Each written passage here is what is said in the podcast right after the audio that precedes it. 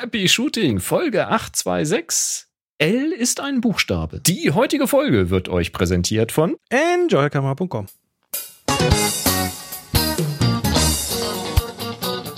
Hier ist eine weitere Ausgabe von Happy Shooting, der Fotopodcast.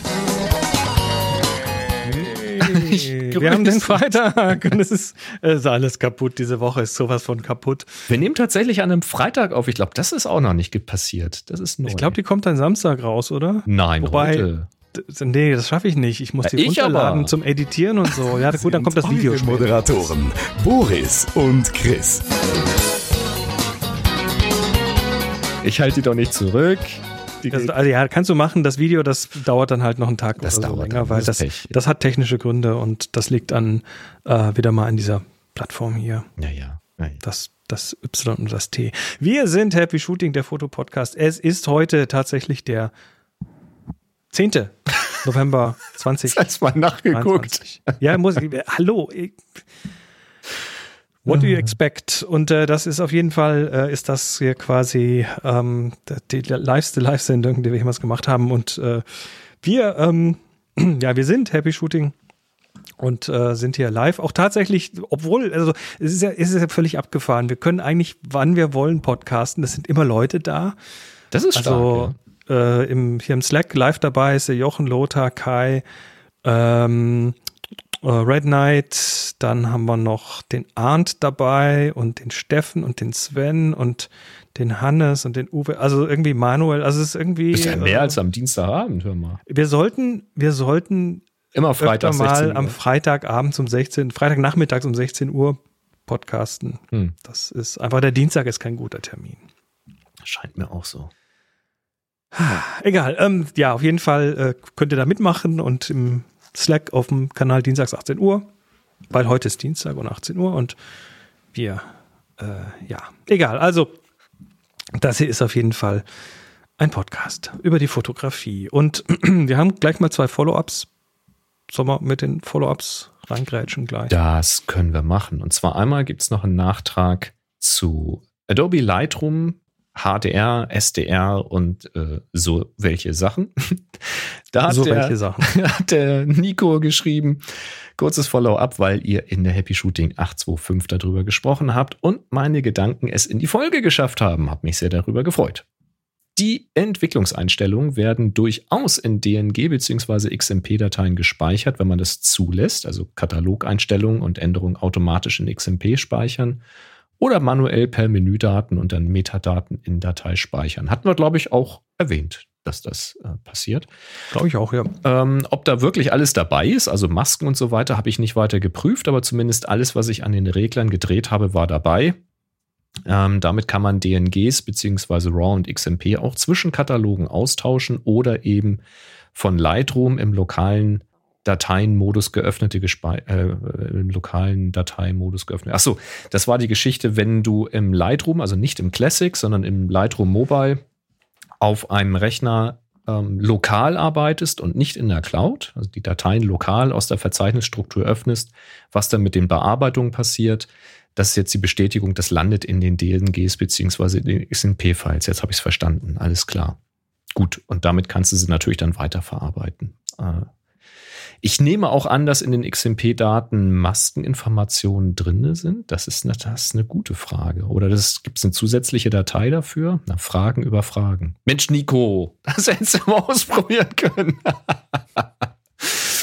ja, ach, da werden sich schon was eingefallen lassen haben. Gut. Ähm, dann sagt er zum Thema HDR und die SDR-Vorschau. Er sagt, mit den Wichtiges. Standardeinstellungen macht Lightroom mit aktivierter SDR-Vorschau. Also du hast ein echtes HDR-Bild mit einem erweiterten Dynamikumfang, wie man es mit dem Smartphone zum Beispiel machen kann.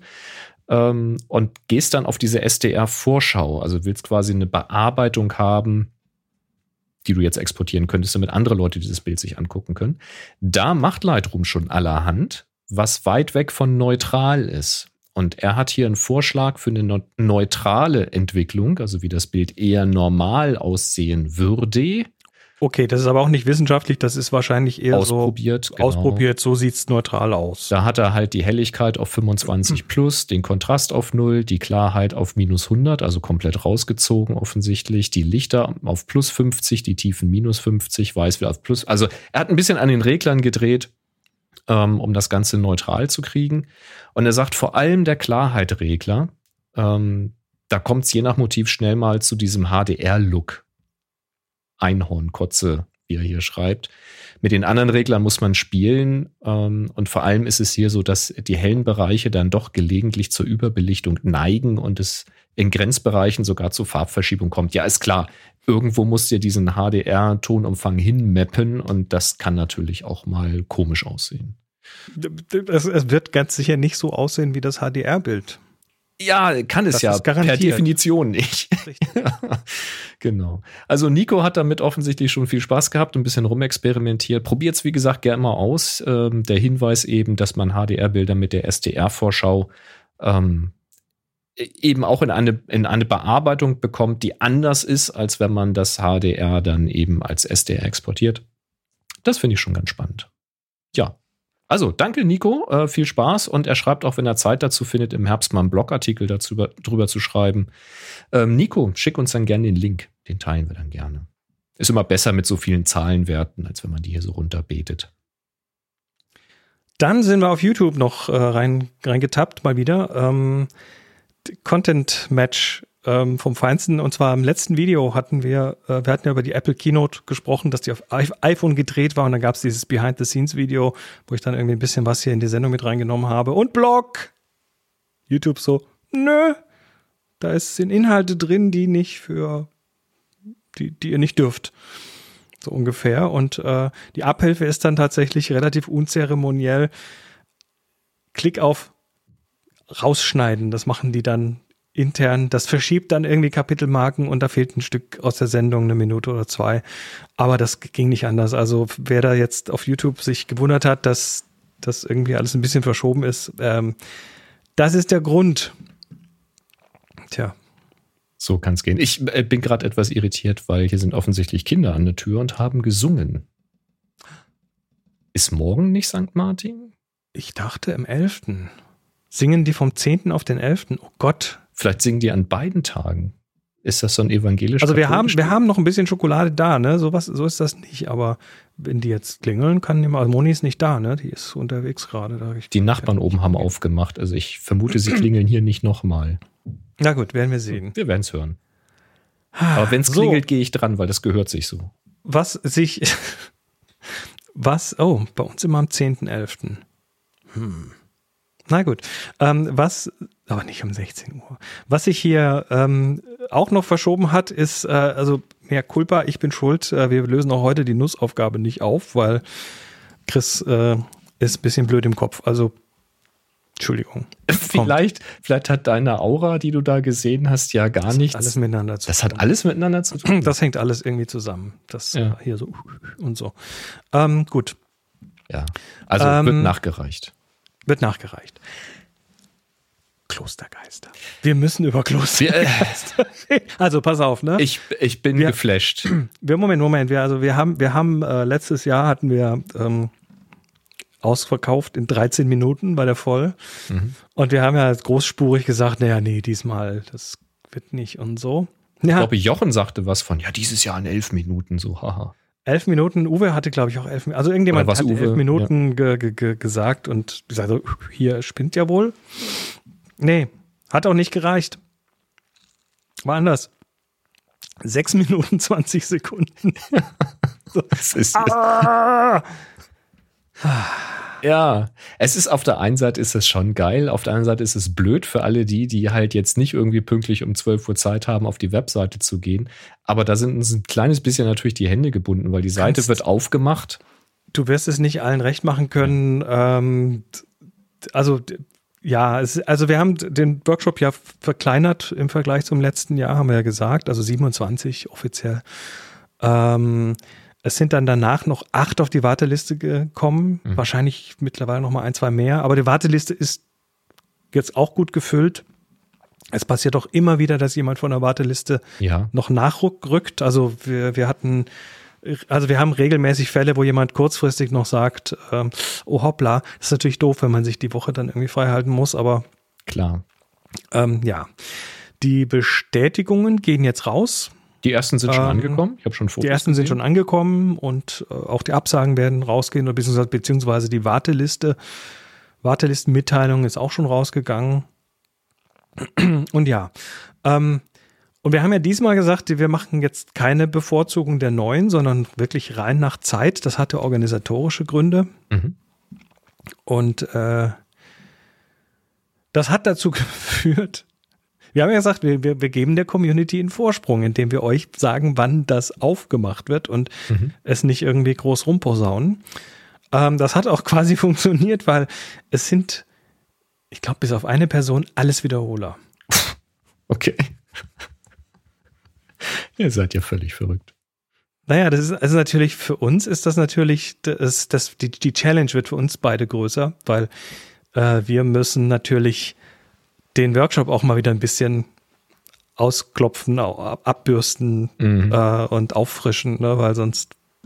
Aber dazu, dazu werde ich auf jeden Fall, ich würde sagen, Anfang des Jahres mal noch eine Umfrage machen. Also da kommt noch was Mhm. ähm, dass wir dann noch mal ein bisschen bei euch abklopfen, was ja, was, was, was euch am Workshop wichtig ist und an welchen Stellen wir Schwerpunkte legen sollen. Ich bin auch schon so, also es sind schon so ein, zwei Sachen, wo, wo ich sagen würde, oh ja, das ist noch mal was ganz anderes.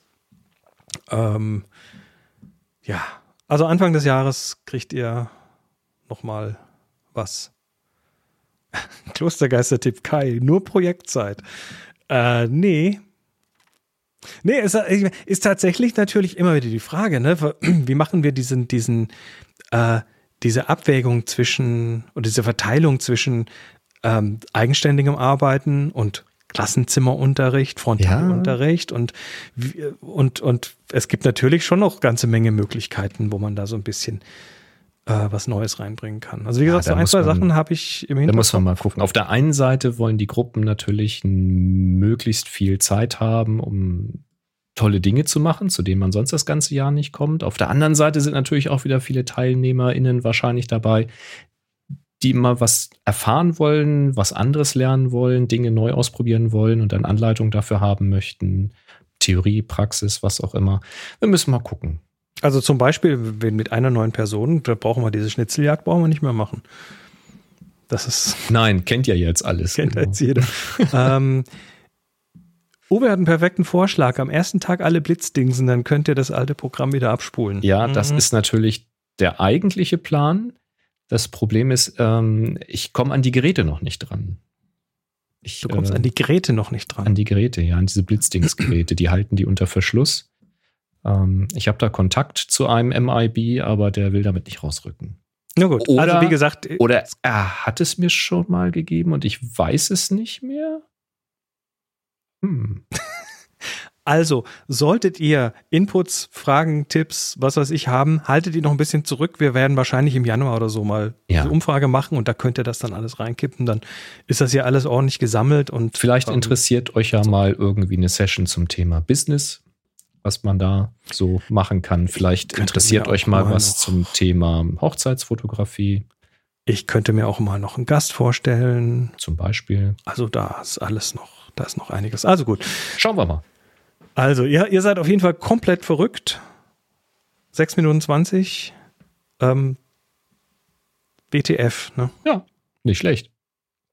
Gut, kommen wir zu den News. Wir haben äh, eine Kameraankündigung. Ja, und Die die, hast gerade so ein du bisschen- diesmal. Das ist ja Ja, faszinierend. du bist ja am Löcherbohren ja, das gewesen. stimmt. Wir, wir, ähm, und zwar, das ist jetzt gerade so, so an verschiedenen Stellen ähm, rausgepurzelt, äh, die Sony A9 Mark III. Oh ja, ich wollte ja die Ankündigung sehen. Das Video war ja angekündigt, die Vorstellung. Und wie du gesagt hast, ich war ja hier am Löcherbohren, nicht wahr?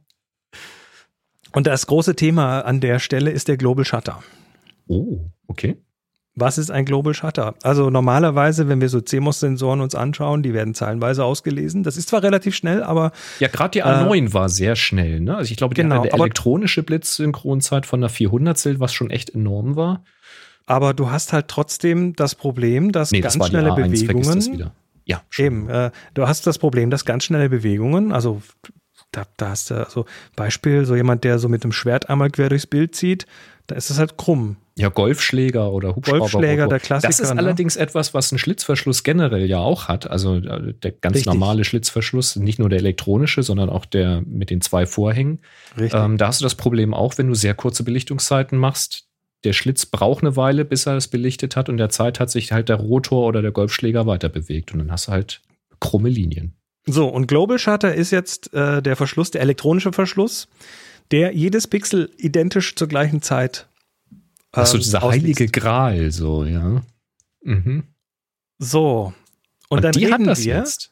Die hat das jetzt. Äh, die wird Ach. das haben, weil Okay. ah, gleich vorher, Frühjahr 24, ne? Das ist jetzt noch Okay. vor Serie und so weiter. Also das Mhm. ist jetzt, kannst jetzt nicht in den Laden gehen kaufen. Ähm, da, aber wie wie gesagt, äh, Sony hat damit einen Splash gemacht, quasi, wie man so schön sagt.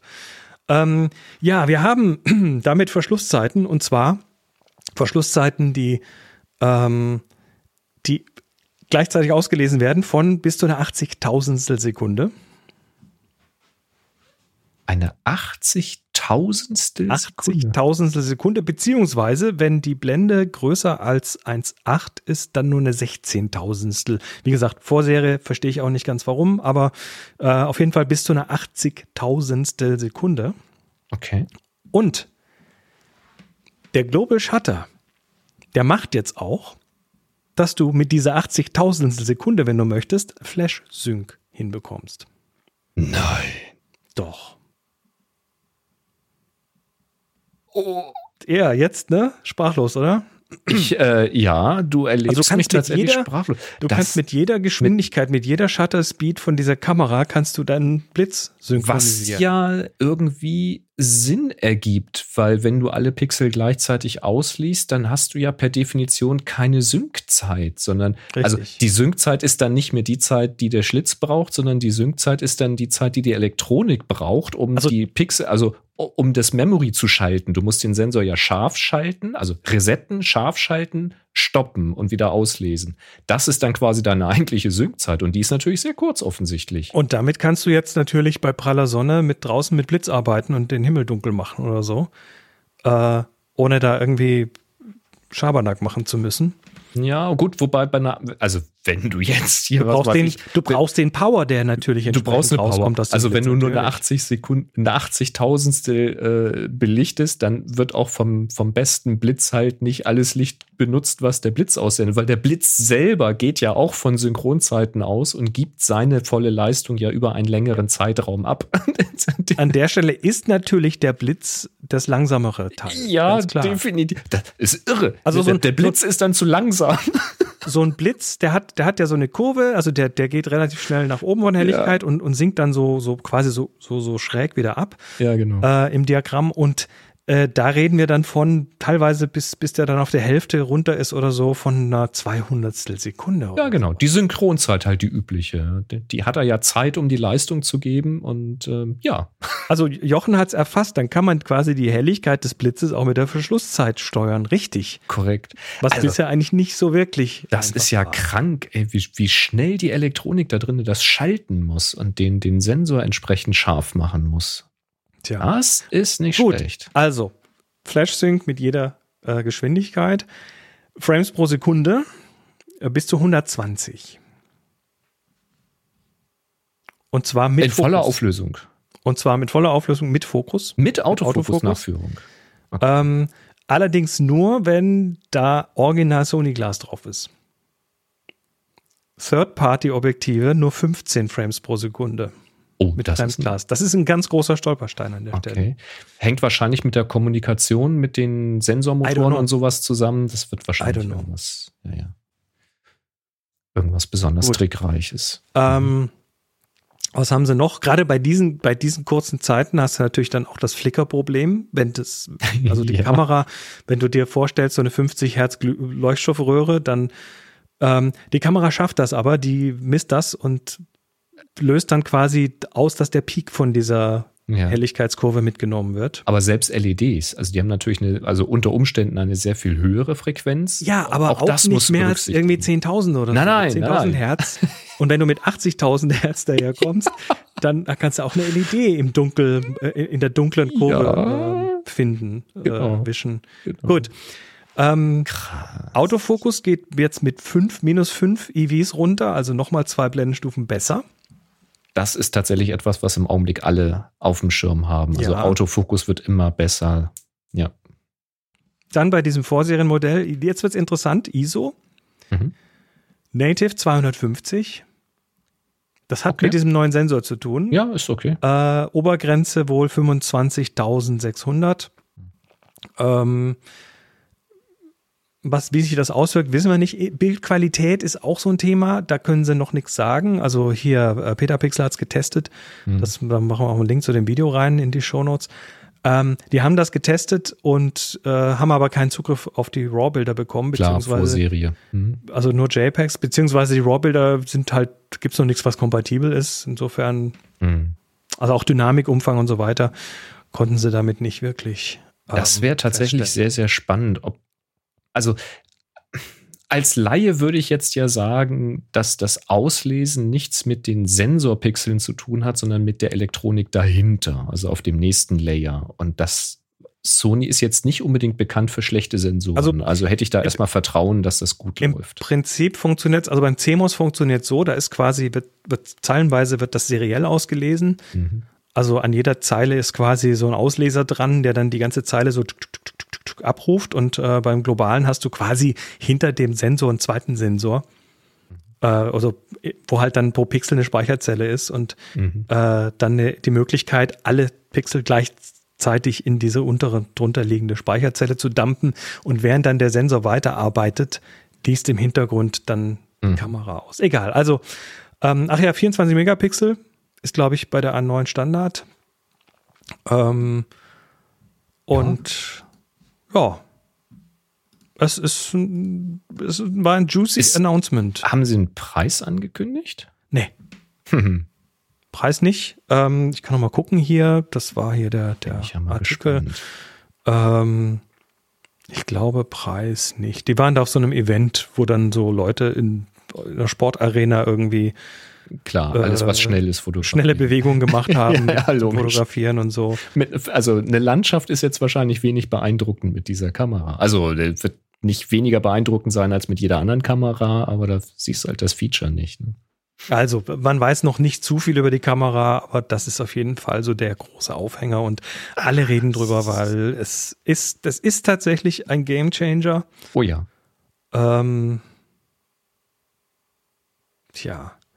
Äh, Lothar schreibt, er ist gespannt, ob da auch wieder die Flackersuche drin ist. Also dieses Anti-Flicker ist drin. Das findet quasi den Peak in der Helligkeit von LEDs und, und Ja, Leuchtstoffröhren.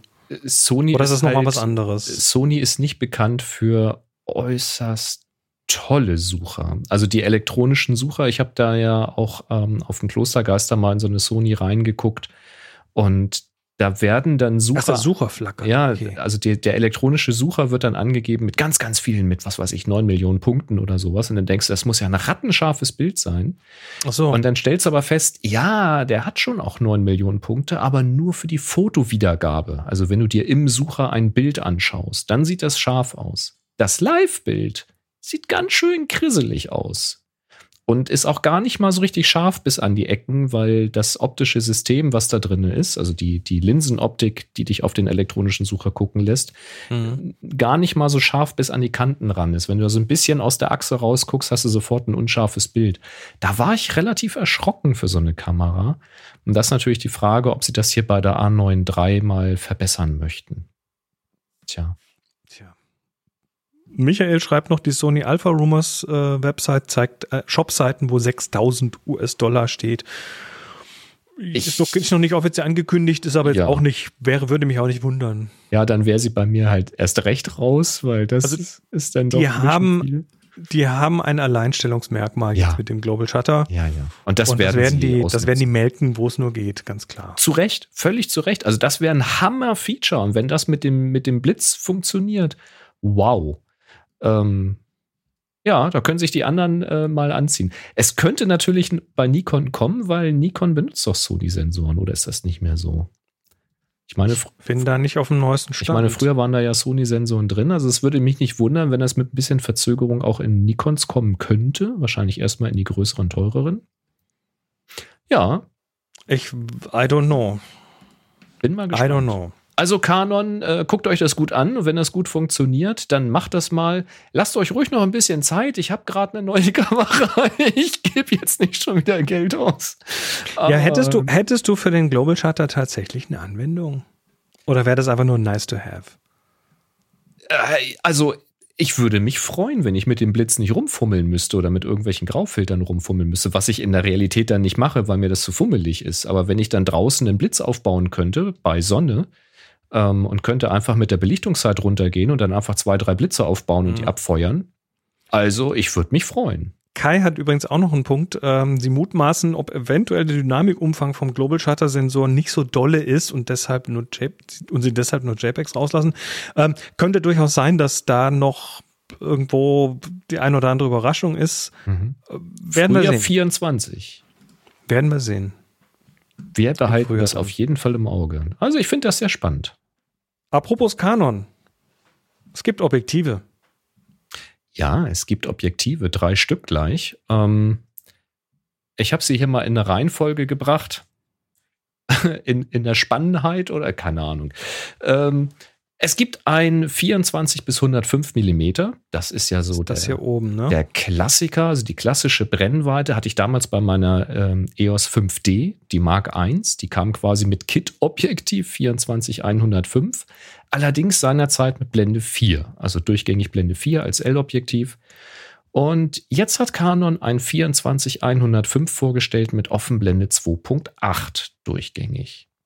Das ist natürlich mal eine Ansage. Und bevor ich hier mal ein bisschen äh, Features runterbete, gleich mal vorweg, sie rufen 3600 Euro dafür auf. Das ist also jetzt nicht unbedingt ein Schnapper. Das war aber auch nicht zu erwarten. Ja, andere kaufen dafür sich ein komplettes Kamerakit, aber. Okay. Natürlich. Ja, also es war nicht zu erwarten, dass es günstig Und zwar Profis. Wird. Und zwar Profis. Ja, ja. Aber 3,6 fand ich jetzt schon auch eine Ansage. Aber gut.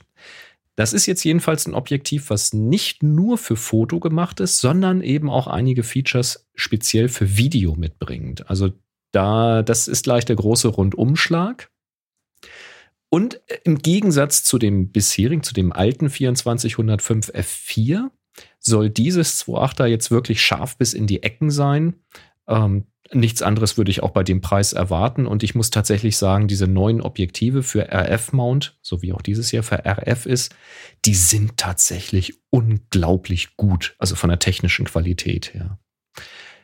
Dieses 2405 hat auch einen Innenzoom. Das heißt, das Gehäuse ändert seine Länge nicht beim Zoom. Auch das war früher bei dem F4 anders. Heißt natürlich auch, das Packmaß wird nicht geringer, wenn man es auf den Weitwinkel stellt. Außerdem ist dieses Objektiv parfokal gebaut. Das heißt, wenn man einen Schärfepunkt gewählt hat und man zoomt dann rein oder raus, dann bleibt der Schärfepunkt auf der Ebene, wo man ihn vormals eingestellt hat. Auch das ist nicht durch, ist nicht üblich bei Objektiven. Da muss man schon drauf Naja, das achten. ist nicht üblich bei Fotoobjektiven. Bei Videoobjektiven bei Video ist das schon wohl. eine Anforderung. Ne? Genau. Sie haben das aber hier offensichtlich nicht rein durch eine optische Berechnung gelöst, sondern mit elektronischer Unterstützung. Das heißt, der, Sie werden den Fokus sanft nachfahren, wenn du zoomst. Mhm. Ähm, aber am Ende des Tages ist es dir ja auch egal, wie es funktioniert. Hauptsache ist ja, dass es funktioniert. Das heißt, das pumpt dann auch nicht? Es pumpt auch nicht. Ähm, okay. Das haben sie ebenfalls kompensiert. Das heißt, äh, du hast dieses Focus Breathing nicht.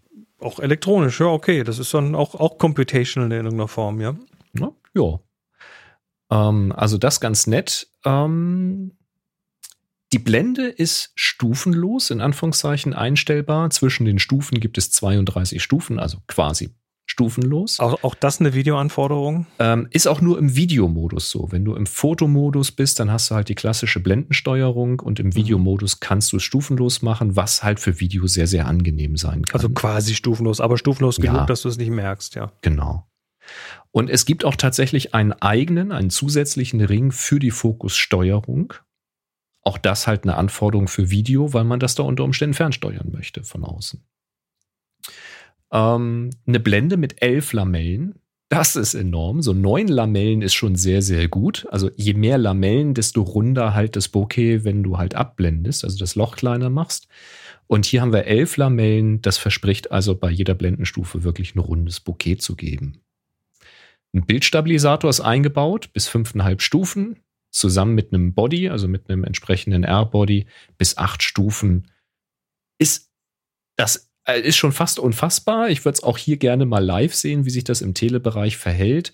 Aber es sind Zahlen, die inzwischen, muss man schon sagen, ja, normal, also da, normal würde ich nicht sagen, aber das, das ist jetzt üblich. Das macht man jetzt so bei modernen äh, Objektiven und Kamerabodies. Fünfeinhalb beziehungsweise acht. Klingt soweit also alles sehr, sehr geil. Ähm, hat aber jetzt halt ein paar Fußnoten. Zum Beispiel das Gewicht. Dieses Objektiv 24 105 28 wiegt über 1,4 Kilo, 1430 Gramm, also sagen wir mal 1,4 Kilo, fast anderthalb. Hat knapp 9 Zentimeter Durchmesser und ist etwa 20 Zentimeter lang. Das ist schon eine ganz schöne Tonne, wenn man die irgendwie verstauen möchte in seiner Fototasche. Und wir reden halt von 3600 Euro. Und jetzt habe ich das Ganze mal verglichen. Wenn du so ein teures Objektiv hast, dann kannst du da auch noch so ein, so ein Sherpa dazu kaufen oder so. ja, dann kommt es auch nicht mehr drauf an. Ne? Der da hinter dir mit so einem Zugwägelchen hinter dir herrennt. Naja, ähm, ich habe es mal verglichen. Und zwar habe ich ja seinerzeit in der Mangelung eines anderen 2.8ers ähm, das 24 bis 70 2.8 für RF gekauft. Also auch eine 2.8er Offenblende, auch 24 Weitwinkel, aber eben nur bis 70 Millimeter. Da fehlen halt ein paar Millimeter am langen Ende. So, wenn ich das jetzt mal zum Vergleich dahernehme, dann ist es mit 2500 Euro über 1000 Euro günstiger als dieses neue Objektiv.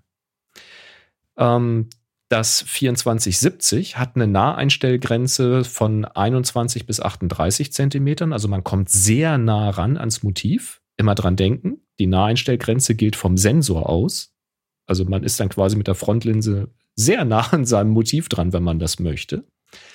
Bei dem neuen Objektiv hier, dem 2405, da sind wir bei 25 45 Zentimetern Naheinstellgrenze. Also man muss weiter weg.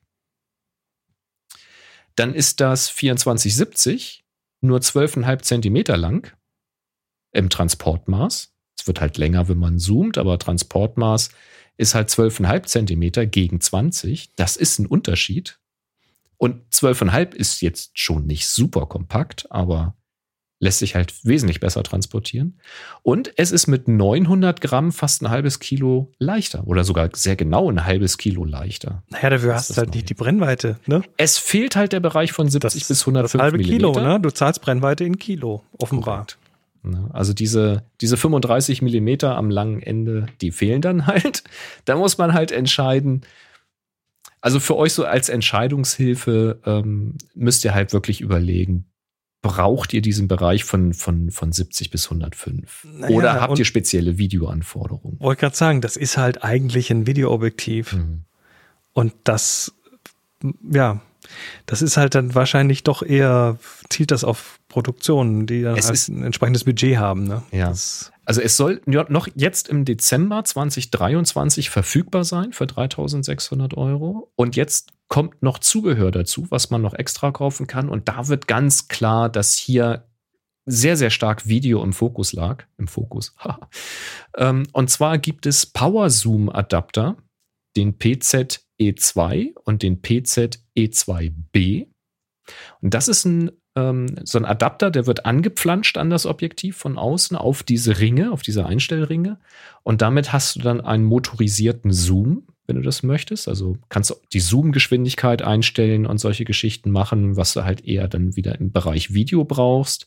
Und der äh, E2B, der hat auch noch eine Buchse dran, äh, wo so eine Erweiterung, so eine Fernbedienung eingesteckt werden kann. Das ist proprietär von Canon. Ähm, also das ist jetzt wirklich für Videoproduktion, wenn eine Person die Kamera steuert und eine andere Person dann eben Zoom und Fokus und solche Geschichten steuern will. Da habe ich jetzt keine Expertise, ich bin kein Videograf, ich weiß nicht, was die Dinger im Einzelnen können. Aber guck dir den Anbau hier an, du. Ja, das ist ein amtlicher Anbau. Ne? Aber ist halt, das ist Profi-Werkzeug offensichtlich. Und diese Power-Zoom-Adapter, die liegen auch bei 1200 beziehungsweise 1600 Euro. Also das ist wirklich für, für Video- und Filmproduktion gemacht, das Ganze, würde ich sagen. Und dafür dann wahrscheinlich wieder echt ein Schnapper. Hier ist noch Ko Kommentar von Lothar, sagt, das ist aber kein L-Objektiv. L ist ein Buchstabe. Ich glaube nicht, Ja. dass das klar definiert ist, was L ist. Und es hat einen roten Ring. Also es ist damit automatisch besser. Ja, ja. Und der Preis ist auch ein L-Preis, ganz klar. Mhm. Also sehr spannend. Es ist im Grunde genommen mein Beuteschema, weil das ist eine Brennweite, die ich sehr, sehr gemocht habe. Ich habe also früher sehr, sehr viel mit dem 2405 gearbeitet. Das ist eine tolle Allround-Brennweite und 2.8 war immer mein Traum.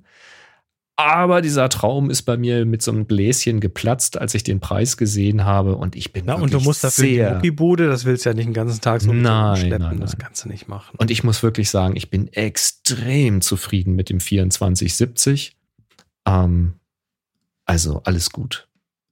Gut. Ich bin jetzt nicht besonders traurig, Das aber ich das finde es 24 ich find's 505. trotzdem faszinierend. Das muss man schon sagen.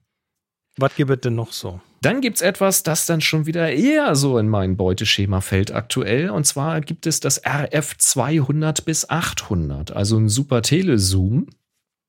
Das ist natürlich spannend. Ich hatte ja mal einen 600er getestet ähm, und da gibt es auch einen 800 Millimeter ähm, hier mit diesen äh, Fresnel-Linsen ne, mit, mit Blende 11 und solchen Geschichten. Ähm, hier haben wir jetzt einen Zoom von 200 bis 800.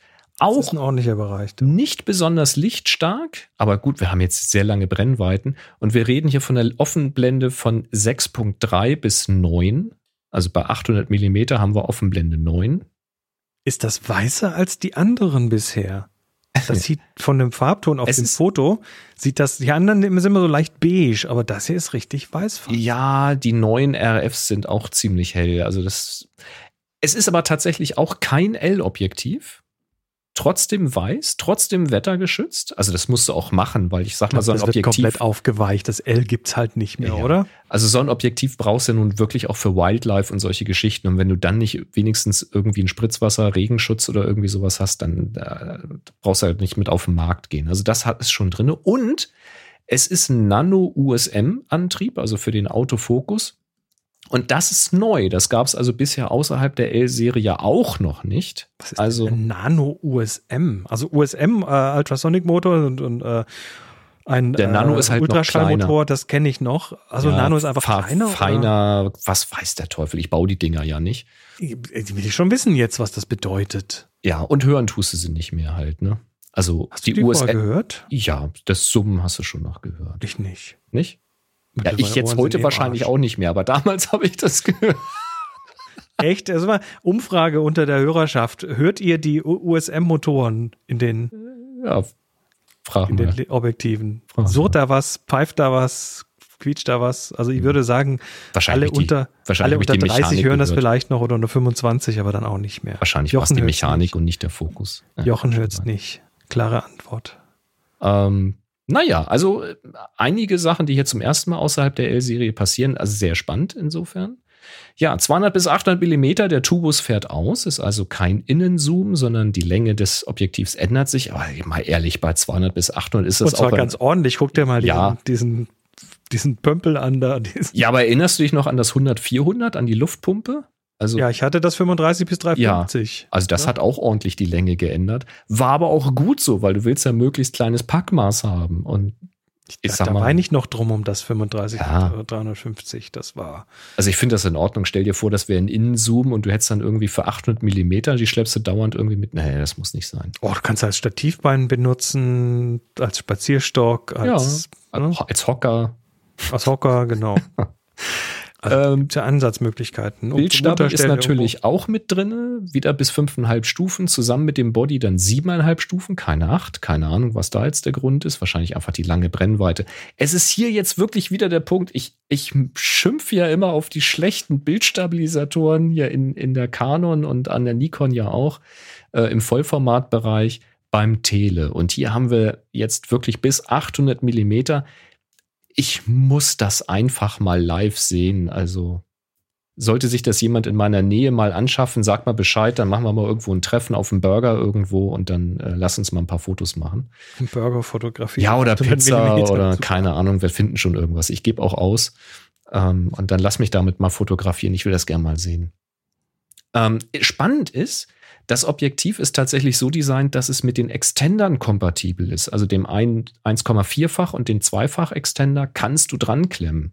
Äh, das war ja immer das Problem mit der Rücklinse, ja. ne? dass die zu weit rausguckt. Dass die zu weit rausguckt. Haben sie hier dran gedacht, kannst du beides benutzen und dann hast du natürlich schon, also mit einem Zweifach-Extender reden wir hier über 400 bis 1600.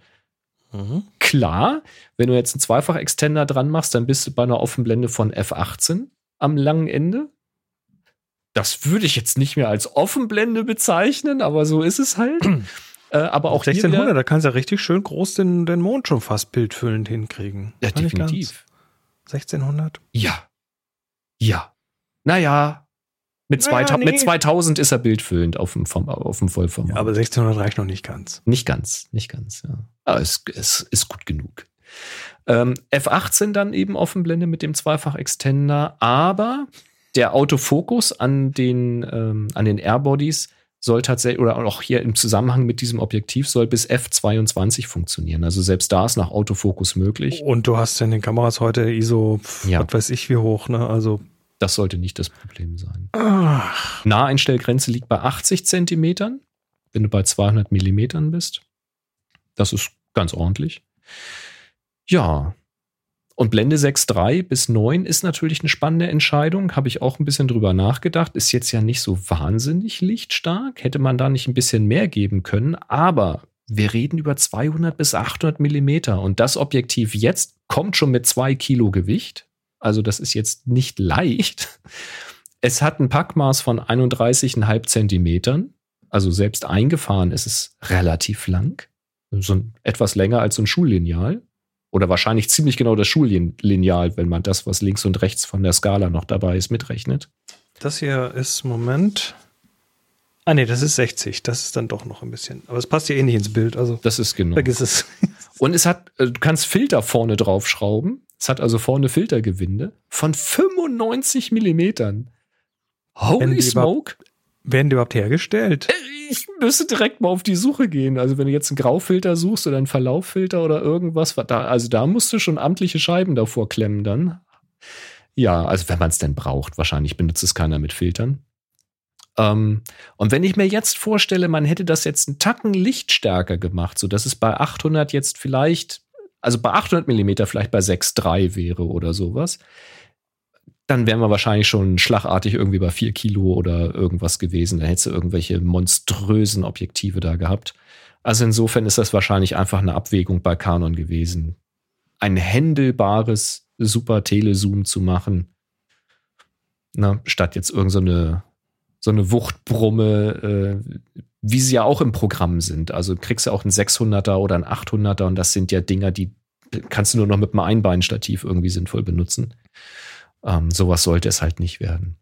Spannend finde ich jetzt hier für dieses Ding den Preis. Der liegt bei zweieinhalbtausend Euro. Ich dachte, du kommst schon zum nächsten, ne? Ja, zweieinhalbtausend. Ja, du bist, ich weiß. Zweieinhalbtausend Euro, das ist für die neuen Objektive, die RF-Objektive, schon fast ein normaler Preis. So, und ich hätte jetzt gedacht, dass das Tele teurer wird. Äh, ab Dezember 2023 wird man es erwerben können. Dann bin ich mal auf die ersten äh, Berichte gespannt. So, und jetzt aber. Und jetzt, jetzt kommt dein Objektiv. Es gibt nämlich noch ein Weitwinkelzoom, das ist vorgestellt worden, 10 bis 18 Millimeter, aber Chris, für RFS, also für APS-C-Sensor. Oh, nee. Das ist nicht für Vollformat. Nee, ist ja RFS 10 bis 18 Millimeter, äh, Blende 4,5 bis 6,3, also auch keine durchgehende Blende. Das ist jetzt wirklich ein einfacheres Objektiv. Ähm, hat, hat einen Bildstabilisator bis vier Stufen, bis sechs mit Body. Aber ist, Stabi, das ist doch schon mal was. Ist, in diesem winzigen kleinen Ding ist ein Stabi eingebaut. Ich glaube, Canon baut nichts mehr ohne Stabi, habe ich so den Eindruck. Es wiegt trotzdem nur 150 Gramm. Trotz Stabi mit drin und allem Pipapo. Ähm, die Zielgruppe sollen wohl auch Vlogger sein, also eben um ein weites Sichtfeld zu haben am ausgestreckten Arm oder am, ähm, also am 10, Schreibtisch dicht davor. 10 an APS-C sind 16. 16, ja. Ähm, das ist schon so 16 weit. bis 35 ist das dann. Das ist schon weit, ja. Ja, nicht, nicht ganz. Wie viel ist das? 16 bis 28 oder so? Rechnen wir 18 mal 1,6. Was haben wir da? 18 mal 1. Ich bin ja gut im Kopfrechnen. 6, ja, 28. Naja. Also 16 bis 28 äh, äquivalent. Ja, Ja, und Vlogger, klar, das wiegt kaum was, das kannst du, und, und stabilisiert, das kannst du. 150 eben- Gramm ja. stabilisiert, das ist schon geil. Also Wenn, wenn die, wie gut ist der Stabi? Das ist nämlich die Frage. ja, bis vier Stufen mit Body sechs Stufen, das wird schon passen. Ist Weitwinkel, hallo? Also, was willst du da groß stabilisieren? Ähm, 400 Euro, roundabout, etwas drunter, auch ab Dezember 2023. Schnuckeliges kleines Teil, kann man schon sagen. Schnuggelig. Also APS-C, wer jetzt hier ähm, eine, eine Canon R10 ist es, ne, zum Beispiel hat, das wäre ein schnuckeliges Ding dafür. Ja, sehr schön. Das ist doch schon mal was. Ja, also drei schöne Objektive, muss ich schon sagen. Canon gibt da in der Richtung schon eine Menge. Finde ich gut. Gut, gut. So. Ähm, ich habe mit Lea gesprochen. Mit wem? Also Lea ist Mitgründerin und mit- Mitbetreiberin von Chaos.social, von der Mastodon-Instanz. Ähm, und fotografiert. Und ähm, ist so im, im Chaos-Umfeld und ich habe ich, ich habe sie schon mal irgendwo wahrgenommen vorher über Vrind Foto, da machen wir immer die Bilderschau. Da sind auch immer wieder mal Bilder von ihr reingekommen. Ähm, und im Sommer war das Chaos Communication Camp. War ja früher immer wieder mal auf dem, auf dem äh, Kongress mit Moni zusammen und der jährlich eigentlich stattfindet, aber dieses Camp findet alle vier Jahre statt und ist dann im, im Ziegeleipark in Mildenberg und es ist eine Riesenveranstaltung. Auch da reden wir von irgendwie 5000 oder mehr Leuten, die da äh, für mehrere Tage campen. Da reden wir von Riesenaufwand, das vorzubereiten und ähm, und dann reden wir natürlich auch von solchen Sachen wie, naja, Challenges bei der Fotografie, weil das ist challenging. Ähm, wenn du da in einem Umfeld bist, wo zum Beispiel Privacy sehr hoch gehalten wird, Oh ja. Mhm. und, äh, und vor allem, wo auch viel nachts passiert, weil es ist halt doch eine, ist halt doch Eine Hack- nachtaktive eine, Community. eine nachtaktive Community, kann man sagen. ähm, und das habe ich mich eine halbe Stunde mit ihr unterhalten und äh, wir spielen da jetzt mal kurz einen kleinen Ausschnitt von an. Und das Ja, komplette spielen Interview. die ersten 28 Minuten. Den Rest hört ihr dann. Nein. nee, A- Anders. äh, nee.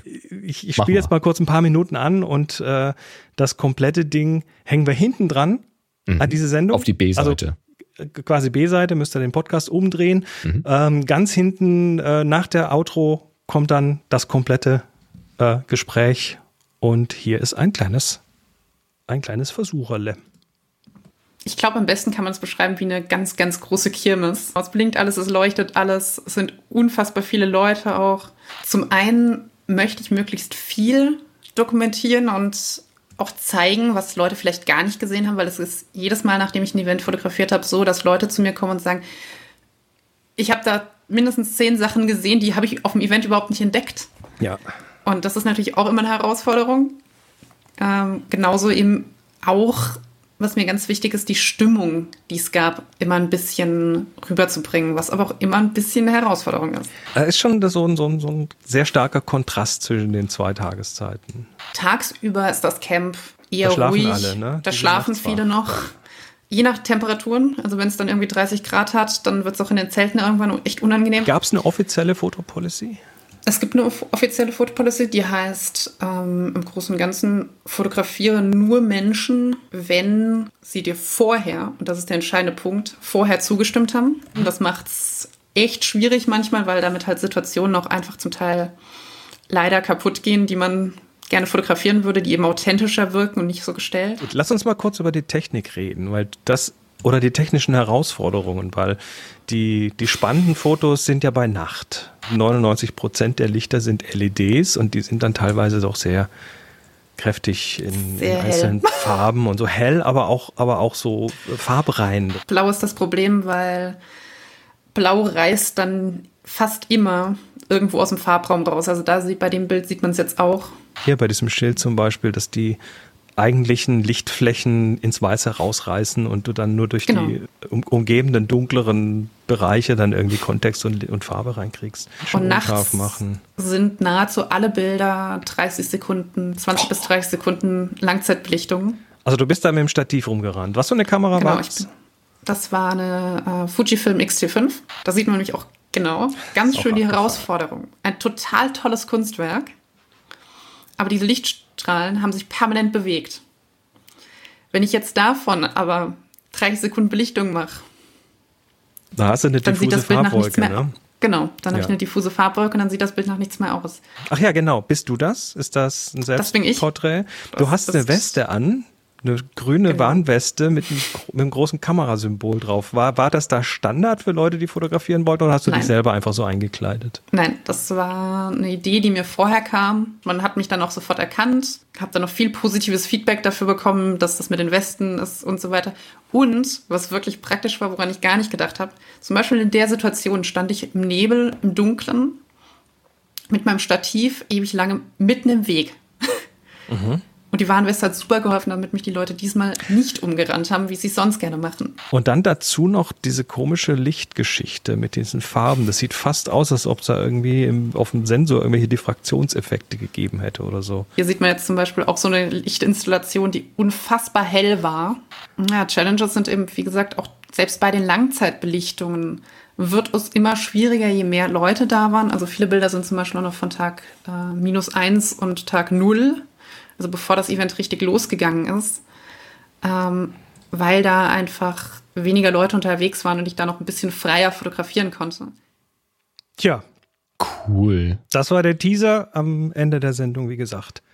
Ähm, wer sich das volle Interview anhören möchte, das ist mit Sicherheit auch interessant, aber ich würde hier tatsächlich empfehlen, ähm, klickt euch das. Video an, weil da, ähm, Chris hat ja ganz, ganz viele Videos dann ähm, von, von ihr gezeigt. Ähm, das ist sehr, sehr beeindruckend. Also von, von Reportage über sehr, sehr kunstvolle und aufwendige Fotografie. Das Und ist halt äh, toll. Challenge, ne? Das ist so das Thema so ein bisschen. Das, das ist nicht leicht. Ja, und ihr scheint euch ja dann im Interview auch viel auf äh, konkrete Bilder und äh, Fallbeispiele zu Wir haben beziehen. immer wieder also, so einzelne Bilder gesprochen. Da empfehle ich tatsächlich mal dann das, äh, das Video sich reinzuziehen. Genau, am Ende der Sendung. Mhm. So, äh, zurück zu den News. Wir haben noch, äh, wir haben noch, was haben wir denn noch? Ach ja, genau. Ähm, gibt ein Update. Final Cut Pro. Ach, Mal wieder. an. Ist jetzt mehr ein Video, aber na gut. Ähm, das Update äh, ist äh, ja hat so ein paar Ver Verbesserungen drin. Ich habe sie noch gar nicht wirklich ausgetestet. Irgendwie bessere Timeline-Navigation auf der Mac-Version. Ähm, andere bisschen verbesserte Organisation, schnellere Exportgeschwindigkeit auf bestimmten macOS-Versionen und vor allem auf Geräten mit Apple Silicon, aber da auch nur auf dem M1 Max, M1 Ultra, M2 Max, M2 Ultra und M3 Max. Also den, den, M- den normalen M2, den ich hier drin habe, der äh, profitiert dann nicht davon. Ähm, was wohl interessanter ist, ist auf dem iPad, da kommen nämlich dann auch nochmal neue Features dazu. Ähm, Verbesserung des, des Touch, der Touch-Nutzung und ähm, Verbesserung der Voice-Over-Aufnahmen und, und so weiter. Ähm, das ist, äh, ich glaube, Updates sind auch nochmal Geschwindigkeitsverbesserungen, was das Exportieren von H264 und HEVC oder auch H265 nennt man es, ähm, angeht. Äh, ja, ich weiß nicht, also es ist, ist, ist glaube ich, angenehm, mal wieder ein Update zu kriegen.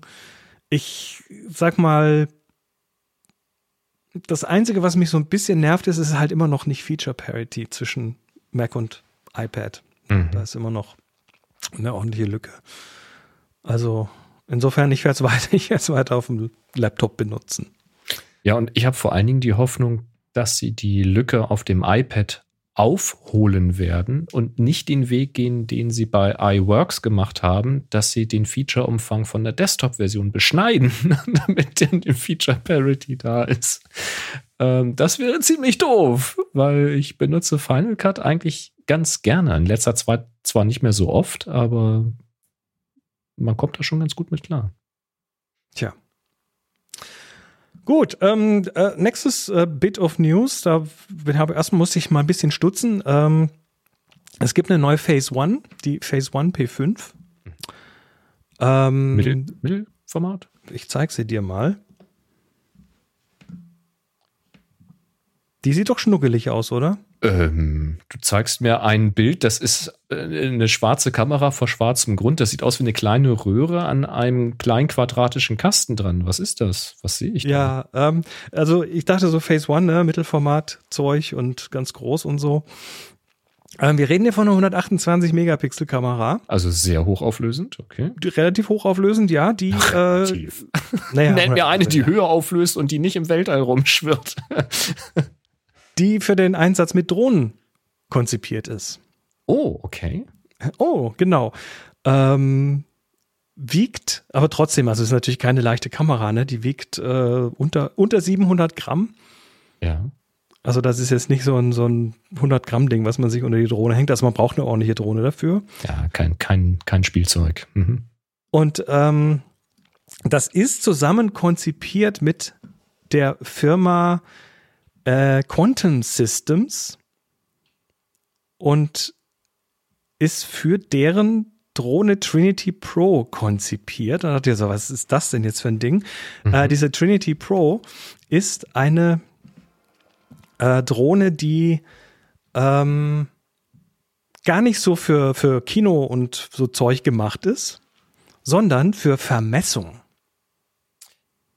Also wir reden von Luftbildaufnahmen und diese Drohne ist auch keine Drohne, wie wir sie uns vorstellen, hier mit vier Rotoren, sondern Das ist quasi ein ist- Flugzeug. ja, aber mit, mit, mit kippbaren äh, Ja. Propellern. Das Ding Ja. hat am, an der Schwanzflosse hinten und äh, an den ähm, an den Tragflächen quasi drehbare Rotoren. Die kann also Kann aus, aus dem starten Stand und landen. Äh, starten und landen, aber kann dann in einen Gleitflug übergehen, vorwärts, was energiesparend und- ist. Mhm. was sehr energiesparend ist und da kriegst du halt auch andere Geschwindigkeiten hin und so weiter. Und ähm, das Ding ist gemacht, um ja ähm, ganz, ganz offizielle Vermessungsarbeiten zu machen. Also auch Industriebereich. Das ist also keine Konsumerkamera, das ist eine Industriekamera Mhm. die äh, mit dieser Drohne zusammen dann irgendwie, ja, also der, das, der, diese, diese P5, die wird dann so mit so Kalibrierungszertifikaten ausgeliefert. Also die ist dann auch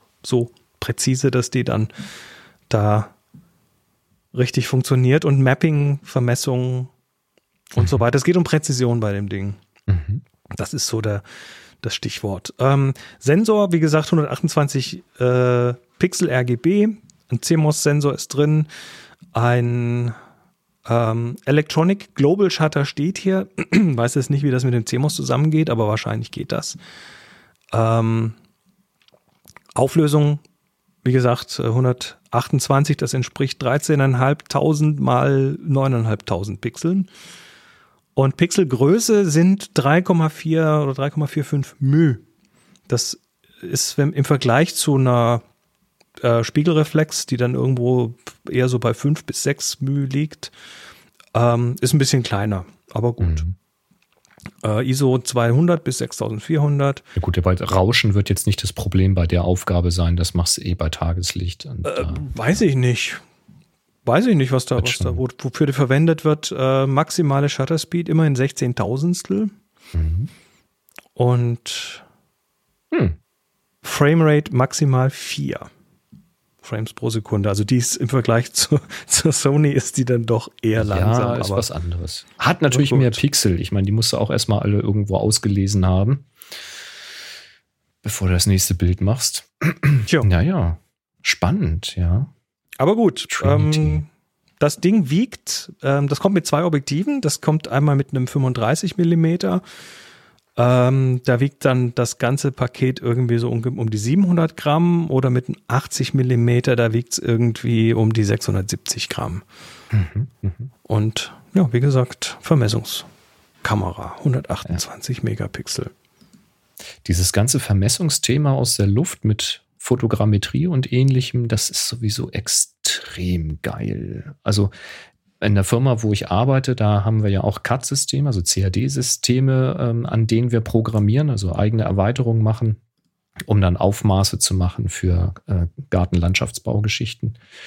Und da hatte auch mal ein Kollege, schon ein paar Jahre her, mal vorgestellt, was da mit diesen Punktewolken möglich ist, die eben über Drohnenaufnahmen ähm, gemacht werden. Da werden halt viele, viele Fotos gemacht, die werden dann eben softwaretechnisch verrechnet. Das passiert in der Regel bei Anbietern, die darauf spezialisiert sind in der Cloud. Das heißt, da lädt man die Bilder hoch und kriegt dann eine Punktewolke zurück. Und diese Punktewolke heißt halt, dass ähm, quasi ein, ein Gigapixel-Panorama gemacht wird aus allen Aufnahmen von der gesamten Baustelle oder des gesamten Areals. Ja. Ähm, und jedem Pixel wird dann aber auch ein, im dreidimensionalen Raum einen Punkt zugeordnet. Das heißt, du hast ein 3D-Panorama, wenn du so willst. Ja. Und äh, das ist extrem faszinierend und die Herausforderung für die Software dann eben auch wieder auf unserer Seite ist eben mit diesen Millionen und Milliarden von Punkten umzugehen, weil die kannst du nicht alle gleichzeitig darstellen und das brauchst du auch nicht, weil wenn du rausgezoomt bist, dann brauchst du nur eine Handvoll Pixel, um das ganze Bild zu sehen. Und wenn du ranzoomst, brauchst du ja nur den Ausschnitt, den du halt jeweils siehst. Und wenn du ganz nah rangehst, dann willst du ja auch eine, ein Mesh haben, also ein Gitternetz haben, um dann eben Aushub und äh, Hügelgrößen und so weiter berechnen zu können. Das ist dann die Herausforderung, das Ganze schnell zu machen. Und da haben meine Kolleginnen wohl ganz gute äh, Möglichkeiten gefunden. Und das, das fand ich schon sehr faszinierend. Und als er mir das vorgestellt hatte, mal auf einer hausinternen äh, Messe, die wir hatten, da war ich völlig begeistert und habe ihn dann noch ausgequetscht. Und wirklich ein paar Wochen später war das plötzlich ähm, auf ZDF Neo gab es dann Dokumentationen, wie eben mit Fotogrammetrie ähm, Pyramiden vermessen ja, ja wurden und so weiter und so fort. Fotogrammetrie wird ja jetzt dann langsam abgelöst durch ähm, jetzt machen sie einen das äh, nee nee durch durch die Nerves, die Neural Radiance ja, Fields. da hatten wir auch schon und, einige Themen. Mhm. Und ganz heißes Thema an der Stelle Gaussian Splatting. Mhm. Das Gaußsche Splatting, keine Ahnung, wie man das. Was machen Sie da? Ist, eine, ist, ein, ist ein neues Verfahren zum okay. Thema 3D und äh, Vermessung und so. Oh, das ist faszinierend. Also auch was und zwar kein KI-Verfahren. Das Gaussian Splatting ist ein, ist ein traditionelles Verfahren. Ja, das ja. ist richtig gut. Also wirklich gut. Egal. und was du für Details Thema. siehst äh, durch diese ähm, durch diese Fotogrammetrie, wo du dann mit dem menschlichen Auge Schwierigkeit ja. hast, das zu erkennen, weil du plötzlich dreidimensional Dinge verstärken, also überhöhen kannst und dann eben Dinge erkennen kannst, die du sonst nicht siehst. Also es ist es ist faszinierend dieses ganze Thema. Ja, schön. Gut. Äh, was auch schön ist, ich bin komplett anderes Thema. Ich bin kürzlich über ein Video gestolpert, äh, was die Welt des professionellen Fotografen zeigt, und zwar im Jahre 1946. Und es ist faszinierend, weil zu einer Zeit, wo, wo, ja, das einfach noch so dermaßen diffus war für die Leute, was macht denn so ein Mensch ähm, mit der Kamera? Und äh, da wird so ein bisschen so ein, so ein, so ein Überblick äh, gezeigt von äh, Reportern über Wissenschaft, über Einordnung, über Dokumentation, über Porträts, über, naja, was man halt so alles tut, natürlich alles analog und entwickeln und so weiter. Ähm, also Fotografie als Karriere quasi, mhm. ähm, Industriefotografie oder äh, irgendwelche Dokumentationen, natürlich Fotografie im Sinne von auch Film, also Hollywood und Co. Ne, das wird ja, ist ja auch ein Fotothema und äh, Retusche und was weiß ich alles. Also es ist total faszinierend, da mal reinzugucken in dieses Video, was damals so die Fotografie war und äh, wie die sich halt auch verändert hat mit der Zeit. Also tolles Ding, muss ich, hm. äh, muss ich mal in die Shownotes packen. Hm. Äh, hat mir sehr viel äh, Spaß gemacht. Wo du das jetzt gerade erzählt hast, muss ich an einen alten Columbo-Film denken, wo es auch darum geht, äh, um, um Fotos, die halt gemacht wurden mit einer Sofortbildkamera und weil derjenige, der den Mord begangen hat, halt ein Fotograf ist. Und da gibt es auch eine Szene, wo Columbo dann in einem Fotogeschäft drin ist und sich dann Sachen erklären lässt und dann sieht er halt im Hintergrund so eine Werbeanzeige mit einem Porträt und daneben ist halt das Negativ dann halt gespiegelt und farbverkehrt, also schwarz-weiß. Und dann sagt er, ja, und was ist denn das hier? Das sieht ja anders aus. Und dann erklärt er, ja, das ist das Negativ. Was da schwarz ist, ist halt hier weiß. Oder was da hell ist, ist dann da dunkel. Ach, das ist ja faszinierend. Und aus unserer heutigen Perspektive, mit unserem Wissen, denkst du, ah, Keule, jetzt, echt jetzt? Aber ich glaube, vielleicht war das früher wirklich so, dass so dem normalen Zuschauer, der normalen Zuschauerin das nicht so klar war. Und dann hat man es halt mit einfachen Worten nochmal erklärt. Du, das ist heute den meisten Leuten immer noch nicht klar, wie das funktioniert. Das ist, mhm. das ist Magie für viele, ganz klar. Ja, ist es ja auch, aber man versucht es halt immer mit einfachen Worten zu erklären und das, meine, dass das Magie ist, ist doch unbestritten. Genau wie das, was wir hier, also hier mit Live, Video und Ton. Ist alles nur noch KI hier. Das, äh, das kann ja nicht echt sein. Ist alles nur noch KI hier. Herrlich. So, wir haben noch ein paar Termine. Termine. Ding, ding, ding, ding, ding. Den Terminkalender. Ding, ding, ding, ding, ding, ding. Der Jürgen war mal wieder fleißig und hat uns hier Termine überlassen zum Verlesen auf dem Podcast. Und zwar in der Kreisgalerie Meßkirch. Das ist äh, direkt bei Inzighofen da um die Ecke. Ähm, für alle, die da mal die sich da auskennen. Äh, vom 12.11. bis zum 1.3. gibt es eine Ausstellung sehenswürdig. Äh, sehenswürdig heißt sie äh, historische Postkarten im Dialog mit zeitgenössischer Dokumentat Dokumentarfotografie. Noch heute wird Süddeutschland meist als ländliches Idyll verklärt dargestellt. Dieses Idyll existiert bei genauer Betrachtung aber schon lange nicht mehr, bis auf Winzighofen. Wenn es überhaupt hier existiert hat, Werbekampagnen wie die aktuelle Landeskampagne The Land bedienen und erhalten deshalb fragwürdige, teils unsinnige, naive und überkommene Wert- und Denkmuster. Die Ausstellung setzt dazu einen Gegenentwurf. Wie gesagt, Kreisgalerie in Meßkirch. Dann haben wir vom 14.10. bis zum 28.01. die Fotoszene Human Nature, analoge Fotografien von Andreas Dietz im Alle ah, Sprachprobleme im Atelier und Galeriehaus Defet Galerie in Nürnberg. Der Titel der Fotoausstellung Human Nature bezieht sich auf die gezeigten Motive, oft gesehen oder tatsächlich überraschend präsentiert sich die analogen Fotos von Andreas Dietz als persönliche Kartografie seiner eigenen Weltöffnungszeiten von samstags und sonntags von 14 bis 17 Uhr. Ähm, wie gesagt, 14.10. bis 28.01. Und last but not least äh, hat uns der Peter noch einen Termin gegeben und zwar im Museum Brandhorst in München vom 19.10. bis zum 7.4. nächstes Jahr. This is me, this is you, the Eva Felten Fotosammlung. Mit ihrer großzügigen Schenkung bereichert die Münchner Sammlerin Eva, Eva Felten, Eva Felten, Eva Felten heißt sie, den Bestand des Museums Brandhorst um weit über 400 Werke von mehr als 140 KünstlerInnen, von den 1930 Jahren bis zur unmittelbaren Gegenwart ikonische wie ergreifende fotografische Arbeiten von Diane Arbus, Isaac Julian, Latoya Ruby Fraser fügen sich dabei wie ein fehlendes Puzzleteil in den Sammlungsbestand des Museums. 19.10. bis 7.4. im Museum Brandhorst in München. Und okay. solltet ihr Termine haben und sie uns und allen, die hier zuschauen, teilen wollen, das ist der falsche Knopf, so, dann bekommt ihr auf happyshooting.de slash Kalender dazu die Möglichkeit. Da könnt ihr Termine finden, die wir in der Sendung hatten. Und ihr könnt natürlich auch Termine eintragen, damit andere Menschen auch was davon haben. happyshooting.de slash Kalender. Dankeschön. Ja, wunderbar. Tjo. Ja, Aufgabe äh, läuft natürlich die aktuelle Aufgabe Tradition. Die läuft jetzt noch bis zum 28.11., also 28. November. Bis dahin könnt ihr ein neues Foto zum Thema Tradition machen bei Flickr hochladen, in die Happy Shooting Gruppe stellen und den Tag HS November, alles zusammengeschrieben, HS November, da dran hängen.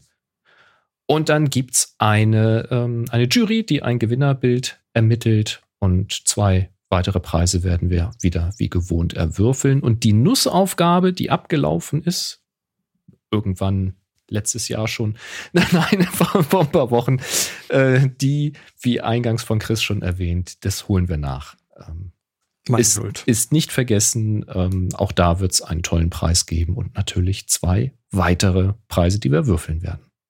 Ja. Und damit äh, nochmal kurzer Hinweis: nach der Outro noch das Gespräch mit Lea. Wir wünschen euch was. Macht's gut.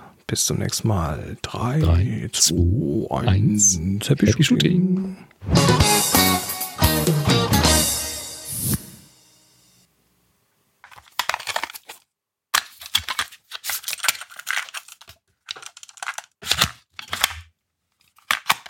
So, zu Gast jetzt äh, Lea. Lea äh, kenne ich aus zwei Kontexten. Das eine ist, ähm, dass sie gemeinsam mit Rix, das ist äh, die Mastodon-Instanz, Inst, in, ich fange nochmal an, die Mastodon-Instanz Chaos.social betreibt.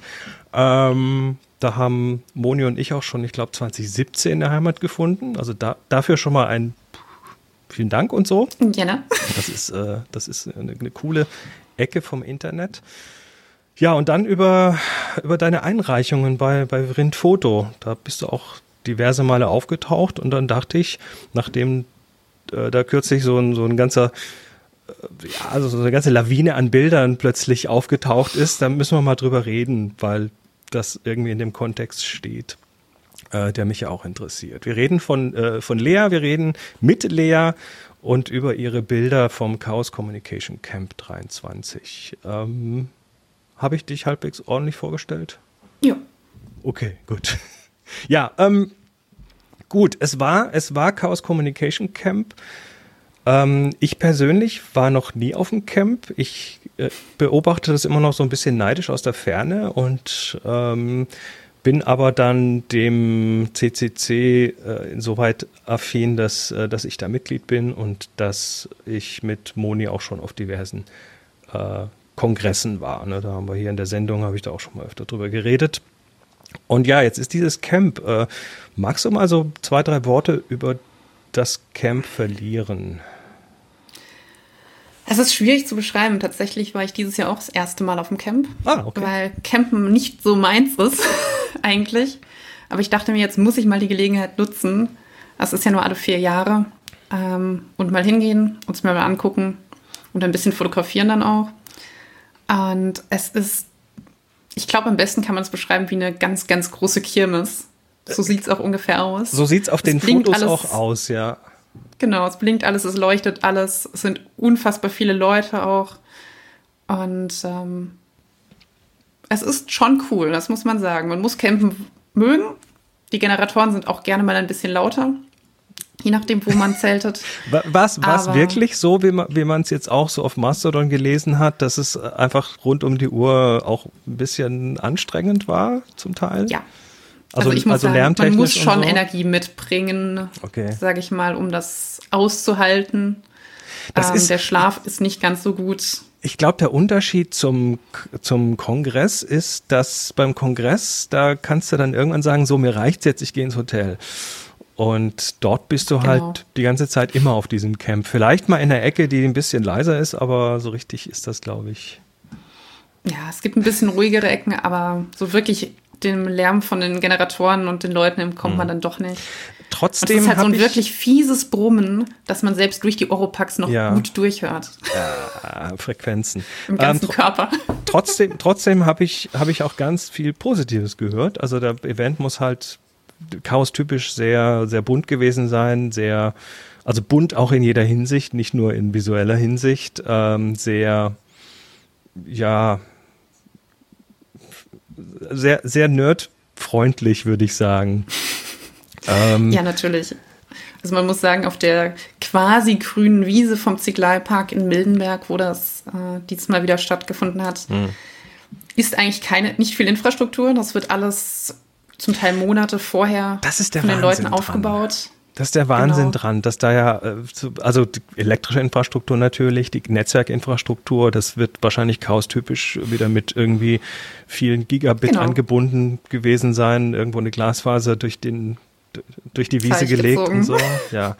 Das Ding findet alle vier Jahre nur statt. Es sind so, wenn ich es richtig gelesen habe, so circa 5000 Leute da. Also das ist eine ordentliche Veranstaltung. Genau. Und halt so eine Das- eigene Welt.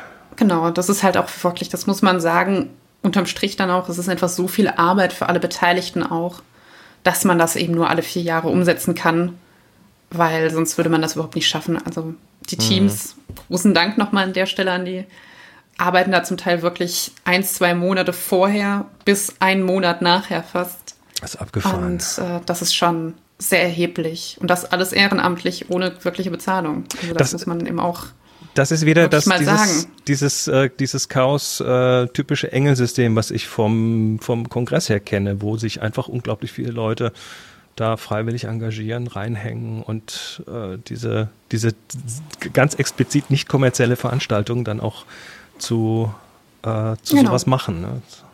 Also jeder, jeder hat so das Gefühl, das ist meins und da bin ich auch mitverantwortlich. Zumindest ja. die meisten. Ja, so, die meisten. Du hast da fotografiert und ähm, dann kamen so vereinzelt Bilder raus. Ich habe das, wie gesagt, hier aus der Ferne mitbeobachtet unter den entsprechenden Hashtags und dann kamen mir so ein, vereinzelt Bilder raus und dann irgendwann kurz danach kam der Dump. Äh, 272 Fotos, ich mache die mal hier auf dem Bildschirm, ähm, sind auf Flickr alle äh, verfügbar. Deine Fotos sind äh, sonst auch sehr viele Fotos, aber ich habe jetzt einfach mal deine genommen, weil, weil die doch irgendwo nochmal was haben, finde ich. Und Danke. Ja, schon, schon. Und äh, aber da wollen wir jetzt mal kurz drüber reden. Also ich gehe jetzt, ich, ich lasse mal, ich lasse da mal nebenher einfach so ein bisschen Bilder laufen. Ähm, da sind so, also meine, mein Eindruck ist ja, da sind natürlich sehr viele Details drauf. Also du hast ja eine Menge an, an auch Kleinzeug rausgepickt. Ähm, und ja, natürlich so, so, so, ich sag mal so dokumentarische Bilder, ähm, wobei die alle irgendwie kompositorisch auch solide sind. Ne? Das ist so, das ist so dieses, du kannst Schnappschüsse machen oder du kannst Schnappschüsse machen und da gibt es ja. halt einen Unterschied. Genau. Ähm, da sind diverse äh, Kunstwerke abgelichtet und Projekte und so weiter. Hier diese, diese, diese Zwerge da, diese, diese Messzwerge oder wie sie, wie sie geheißen haben. Ähm, Die Idee ist halt auch einfach immer ein bisschen, zum einen möchte ich möglichst viel dokumentieren und auch zeigen, was Leute vielleicht gar nicht gesehen haben, weil es ist jedes Mal, nachdem ich ein Event fotografiert habe, so, dass Leute zu mir kommen und sagen, ich habe da mindestens zehn Sachen gesehen, die habe ich auf dem Event überhaupt nicht entdeckt. Ja. Und das ist natürlich auch immer eine Herausforderung. Ähm, genauso eben auch, was mir ganz wichtig ist, die Stimmung, die es gab, immer ein bisschen rüberzubringen, was aber auch immer ein bisschen eine Herausforderung ist ja, da, also, also wir, wir sehen Kunstwerke, wir sehen jetzt halt so diese, naja, so, so diese, dieser Dualismus zwischen dem, äh, dem Tag. Und da sieht alles sehr, sehr leer aus. Das hast du wahrscheinlich auch bewusst so äh, gezeigt. Und dann halt, äh, dann irgendwann taucht es so in die Nacht rüber und da ist dann CCC-typisch viel buntes Licht und äh, genau. und Geblinke und Ge Gemache und Getue. Ähm, da ist schon, ist schon, ist schon so ein, so, ein, so ein sehr starker Kontrast zwischen den zwei Tageszeiten. Ja, auf jeden Fall. Also man muss immer sagen, tagsüber ist das Camp eher da ruhig. Alle, ne? Da Die schlafen viele noch. Je nach Temperaturen, also wenn es dann irgendwie 30 Grad hat, dann wird es auch in den Zelten irgendwann echt unangenehm. Dann sammeln sich alle unter den paar Bäumen, die es gibt, im Schatten. Und ähm, nachts geht es dann wirklich richtig los. Das ist ja komisch, dass das alles Nachttiere sind. Kann ich gar nicht nachvollziehen. Ganz ähm, viele Eulen dabei. Ja, ja, gut. Ähm, und äh, wie du schon sagtest, das, die Tagbilder und auch viele Bilder von nachts. Nachts sieht man so immer mal wieder ein paar schemenhafte Menschen, aber tagsüber äh, sieht man halt wirklich fast niemanden. Und das liegt tatsächlich an der Fotopolicy des Events. Genau. Das ist ja, das ist ja das Ding, was auch ja, was offenbar nicht alle verstehen oder viele nicht richtig verstehen. Also ähm, Privacy, das ist ein Thema, ähm, was auf jeden Fall, was natürlich im Chaos-Umfeld, im Hacker-Umfeld äh, ein ganz zentrales ist. Weil da geht's, da geht es um Daten, aber eben auch um äh, um Abbild einer Person und ähm, erzähl mal ein bisschen über die Fotopolicy. Gab es eine offizielle Fotopolicy? Es gibt eine offizielle Fotopolicy, die heißt ähm, im Großen und Ganzen, fotografiere nur Menschen, wenn sie dir vorher, und das ist der entscheidende Punkt, vorher zugestimmt haben. Mhm. Und ähm, Entschuldigung, gerade hat mein Bildschirm sich gelockt. Das ist bisschen nervig. Macht ähm, ja nichts. Auf jeden Fall. Ähm, genau. Also, also äh, mit Consent, nur mit Consent bitte. Genau, nur mit Consent ja. und zwar vorher. Mhm. Eben, das macht es echt schwierig manchmal, weil damit halt Situationen auch einfach zum Teil leider kaputt gehen, die man gerne fotografieren würde, die eben authentischer wirken und nicht so gestellt. Ja, so die klassischen Street-Situationen, wo du halt Genau. aus der Situation raus irgendwas Interessantes findest, was du dann. Genau, die fallen eben weg. Wenn die Ähm, Person weiß, dass sie fotografiert wird, kann das schwierig werden, ja. Genau, ansonsten ähm, gibt es eben noch die Regel, die jetzt nicht direkt zu der Fotopolicy gehört hat, ähm, dass man auf dem Gelände keine Drohnen fliegen lassen darf. Das war generell verboten. Ähm, und ansonsten ähm, war es das eigentlich schon. Die Regeln sind relativ einfach, ähm, aber eben auch, um so ein Event zu fotografieren und dann auch die Stimmung rüberzubringen, durchaus herausfordernd. Ist Man so, weil, weil, der, sagen- weil der Event ja eigentlich sich auch ein ganz gutes Stück weit durch die Menschen definiert, die genau, da sind. Genau, ne? genau. Man muss aber auch dazu sagen, es gibt andere Chaos-Events, die haben inzwischen eine etwas lockere Fotopolicy. Oh, okay. Also zum Beispiel die äh, Gulasch-Programmiernacht in Karlsruhe. Da ist es grundsätzlich erlaubt. Das liegt auch ein bisschen an der Location, ähm, weil das ist dort in der Kunsthochschule. Die kann man nicht einfach komplett sperren und die Regeln dann ändern.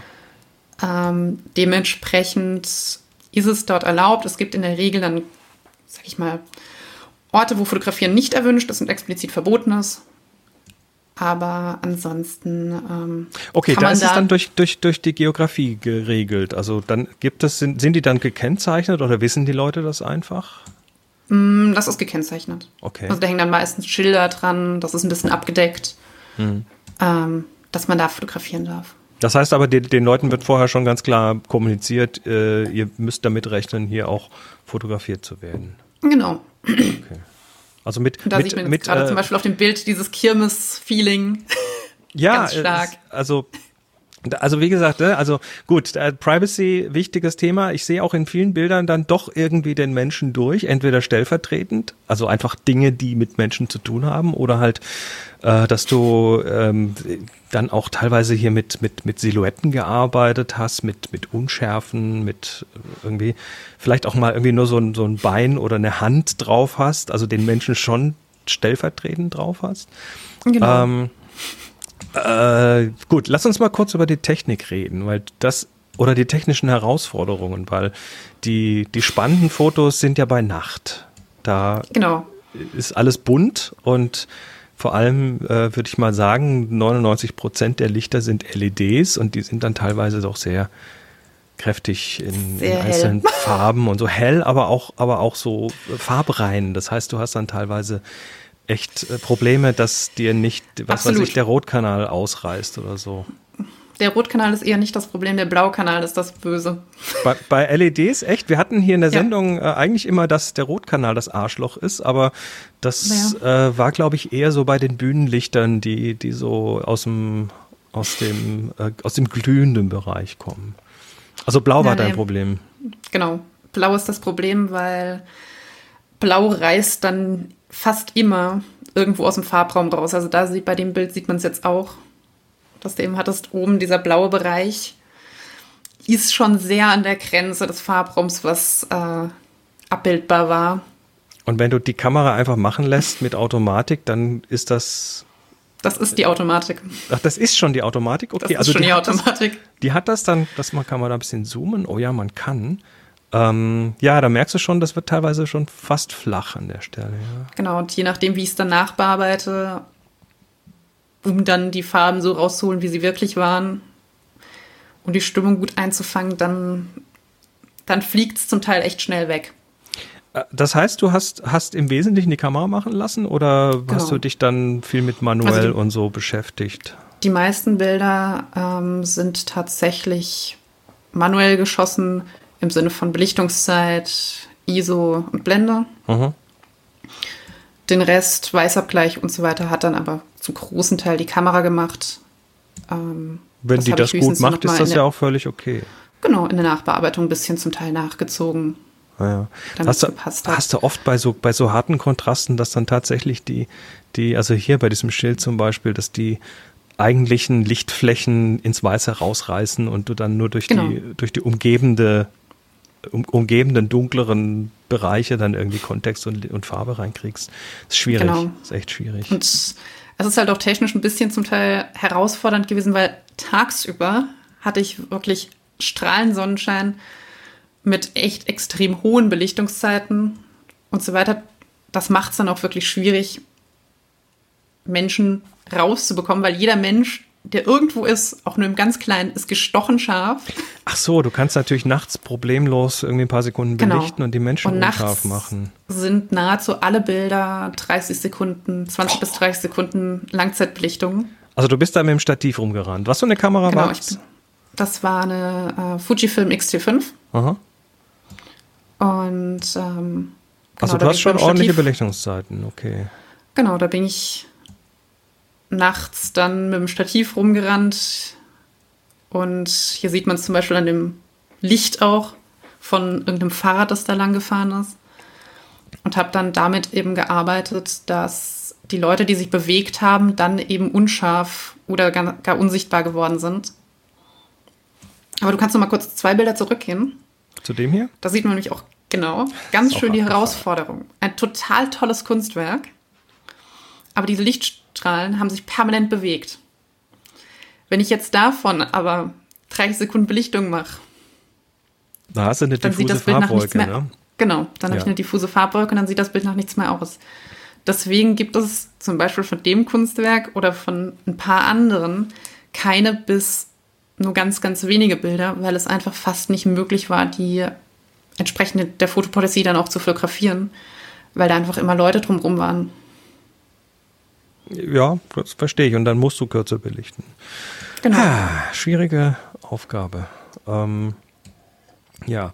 Ansonsten Ähm, habe ich tatsächlich eigentlich alles würde mit einem 55 bis nee, von mit einem 16 bis 55 Millimeter Objektiv ähm, fotografiert also f2.8. Kit- Kit-Objektiv drauf und fertig. Nicht das Kit-Objektiv, die große, die größere Variante davon. die größere Variante, die lichtstärkere Variante. Hier ist nochmal dieser Tunnel, ne? Du hast, ähm, ach ja, genau, bist du das? Ist das ein Das bin ich. Selbstporträt? Du Das hast eine Weste an, eine grüne Genau. Warnweste mit einem, mit einem großen Kamerasymbol drauf. War, war das da Standard für Leute, die fotografieren wollten, oder hast du dich Nein. selber einfach so eingekleidet? Nein, das war eine Idee, die mir vorher kam, ähm, weil ich auch irgendwie mit auf Social Media gepostet hatte, dass ich zugeben muss, dass ich zum Teil die Fotopolicy einfach aufgrund der Tatsache, dass sich dann doch viele nicht dran halten, dass sich viele, ähm, viele dann doch eben mit Handys Bilder machen und so weiter, sie einfach schwer durchsetzbar ist inzwischen. Und ich verstehe habe mir aber ich, ja. gesagt, okay, ich möchte den Leuten zumindest klar machen, dass ich jetzt hier mit einer großen Kamera fotografiere. Dann können sie auch im Zweifelsfall aus dem Weg gehen, ähm, wenn sie das unbedingt möchten. Und habe die auch zum Teil verliehen. Ich habe davon mehrere gemacht Cool. ähm, an andere Leute, die fotografieren wollten. Das gibt ja Und dann auch so einen offiziellen sagen- Touch, ne? Genau, es gibt einem einen offiziellen Touch. Man hat mich dann auch sofort erkannt und äh, habe dann noch viel positives Feedback dafür bekommen, dass das mit den Westen ist und so weiter. Und was wirklich praktisch war, woran ich gar nicht gedacht habe, zum Beispiel in der Situation stand ich im Nebel, im Dunkeln, mit meinem Stativ ewig lange mitten im Weg. Und die Warnweste hat super geholfen, damit mich die Leute diesmal nicht umgerannt haben, wie sie es sonst gerne machen. Ja, du, klar, du bist sichtbarer natürlich. Es ist aber, es ist Genau. interessant, also die Wahrnehmung der Leute ist natürlich interessant. Also in dem Moment, wo du diese, diese Warnweste mit dem Fotosymbol äh, anhast, klar, du hast, du hast damit, damit sieht das sehr offiziell aus. Du hast eine große Kamera, also nicht, bist nicht mit dem Smartphone unterwegs und wirst damit natürlich anders wahrgenommen. Sind dann die Leute auch anders mit dir umgegangen an dem, in dem Moment oder? Ich sag mal so, ich habe mit meinen Bildern und so weiter in der Community einen gut genugen Ruf, dass ich mich auch an die Regeln halte, dass die meisten Leute eigentlich immer relativ entspannt sind, wenn ich mit der Kamera auftauche. Aber es hat diesmal auch noch zu einigen Gesprächen geführt, netten und eben hier, ich finde deine Bilder cool und so weiter. Und das war eben auch schön. Das hat tatsächlich noch eine ganz andere Art der Kommunikation zwischen den Leuten und mir in Gang gebracht. Das war echt schön.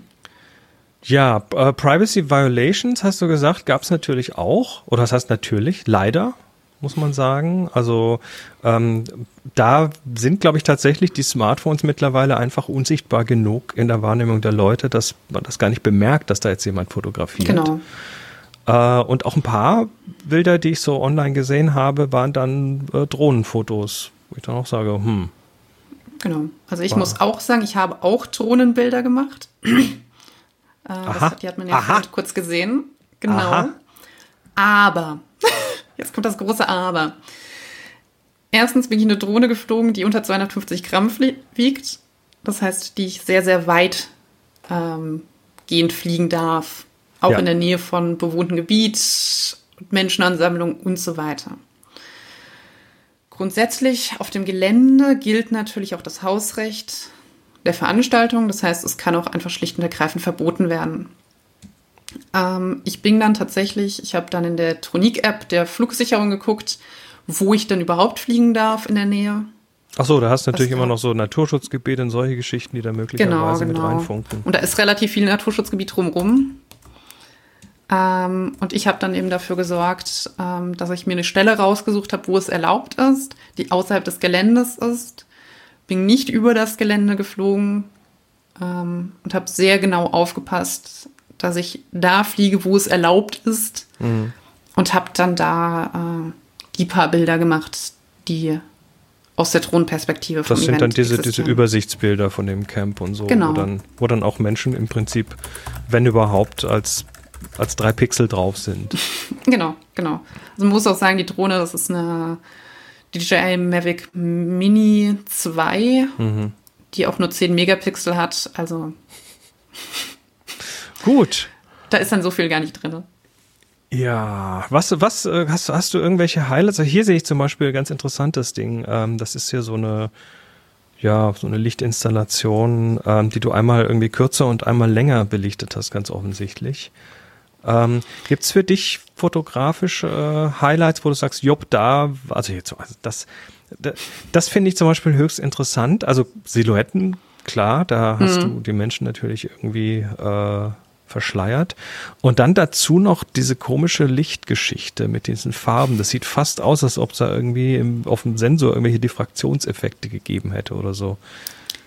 Tatsächlich war das im Nebel. Also es standen auf, da gab es so eine Rampe in der Mitte Aha. mit einem Aussichtsturm, der jetzt eigentlich da liegt, wo diese helle, dieses helle Licht ist. Und ähm, das hat sich tatsächlich diese Effekte auch so schon gezeigt. Also das muss an der Lichtquelle mitgelegen haben. Cool. Abgefahren. Also Genau. ähm, ja, also ich bin, ich bin begeistert, ähm, vor allem weil es mich, der, der diese Chaos-Kongresse kennt, dann auch so ein bisschen, naja, so ein bisschen dieses Feeling äh, wieder mir vermittelt hat. Also die Atmosphäre kommt da echt gut rüber. Ähm, deine Bilder sind jetzt auf Flickr hier und zwar hast du die lizenziert unter Buy Share Alike, also mit Namensnennung und äh, unter gleicher Lizenz weiter zu sharen. Äh, und du hast ordentliche Qualitäten hochgeladen. Ich habe geguckt, also die sind irgendwie so Genau. knapp, knapp 30 Megapixel pro Bild. Also das, Das quasi in, sind die 36 Megapixel, die die Kamera hat in der Regel. Außer ich musste ein bisschen croppen. Sehr schön. Also wer möchte und äh, solche Bilder braucht, da gibt's welche, bedient euch. Genau, hier sieht man jetzt zum Beispiel auch so eine Lichtinstallation, die unfassbar hell war, eigentlich. Ja. Und ich glaube, das Bild ist jetzt mit tatsächlich eine 8000 Sekunde und Blende 16 oder so gefotografiert, Das damit ich es ja überhaupt richtig. in der Farbe äh, rausbekommen habe. Ja, also Challenges links und rechts und überall. Ja, Challenges sind eben, wie gesagt, auch selbst bei den Langzeitbelichtungen wird es immer schwieriger, je mehr Leute da waren. Also viele Bilder sind zum Beispiel noch von Tag äh, minus eins und Tag null, also bevor das Event richtig losgegangen ist, ähm, weil da einfach weniger Leute unterwegs waren und ich da noch ein bisschen freier fotografieren konnte. Weil selbst mit 30 Sekunden Belichtungszeit schaffen es manchmal dann doch Leute in der dunklen Ecke ihren Kopf sehr lange nicht zu bewegen. Ich, äh, ja, und dann möglicherweise noch vor dem Bildschirm beleuchtet äh, das Genau. Gesicht und dann hast du plötzlich eine Person drauf, die du vorher Genau, gar da nicht habe ich doch eine Person hast. drauf und dann, ich muss sagen, ich musste deswegen, weil Leute tatsächlich drauf waren, zwei, drei Bilder aussortieren. Bei ein paar Bildern habe ich noch ähm, die Gesichter zusätzlich unkenntlicher gemacht, als sie eh schon waren, Mhm. weil ich mir gesagt habe, okay, Leute, die sie kennen, könnten sie erkennen, vielleicht. Ähm, aber tatsächlich habe ich schon sehr darauf geachtet, dass nirgends Leute zu erkennen sind. Hast du den Artikel gesehen, der ist vor ein paar Monaten mal irgendwie durch die Social Media gegangen? Äh, da hat irgendjemand äh, Bilder mit, mit oder Gesichter durch KI ersetzt, durch generierte KI-Gesichter in Fotos. Ähm, was hältst du von solchen Geschichten? Dieses ganze KI-Thema finde ich persönlich schwierig. Ähm, es wäre aber trotzdem für die Bilder keine Lösung, mhm. ähm, weil ich dafür trotzdem dann Bilder hätte auf meiner Speicherkarte, wo man Stimmt. Personen erkennt. Ja. Und das ist eben nach der Photo Policy nicht zulässig. Das heißt, das muss ich eigentlich schon zum Zeitpunkt, zu dem das Bild gespeichert wird auf meiner Speicherkarte, muss es sich eigentlich schon an die Policy halten. Ja. Jo, sehr schön. Also, äh, holt euch reichlich Bilder. Hiervon hast du viele gemacht, von dieser Lichtinstallation. Davon habe ich ganz viele gemacht, genau, weil sich das einfach so toll auch als Hintergrund angeboten hat. Und ich mir dachte, ähm, das wollen bestimmt Leute als Hintergrundbild nutzen dann und ähm, jeder Sehr hat ja einen anderen Geschmack. Und da dachte ich mir, mache ich ganz viele. Und wie du ja eben auch gesehen hast, es gibt auch ein Video davon. Ja. Das heißt, man kann es sich theoretisch sogar als Videohintergrund einrichten. Sehr schön. Gut, also Leute, be bedient euch, ähm, solange die entsprechend der Lizenz benutzt, habt ihr hier richtig gute, hochaufgelöste Bilder von einem Chaos-Event.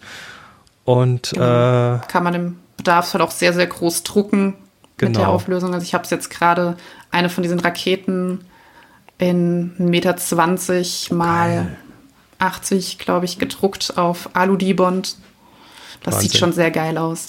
Ja, Leute, ich möchte gerne komplett be bedruckte Wände sehen hier. Reicht, reicht die bitte ein. Also, äh, Lea, vielen Dank, dass du dir Zeit genommen hast und äh, gerne, gerne. immer schön weiter fotografieren.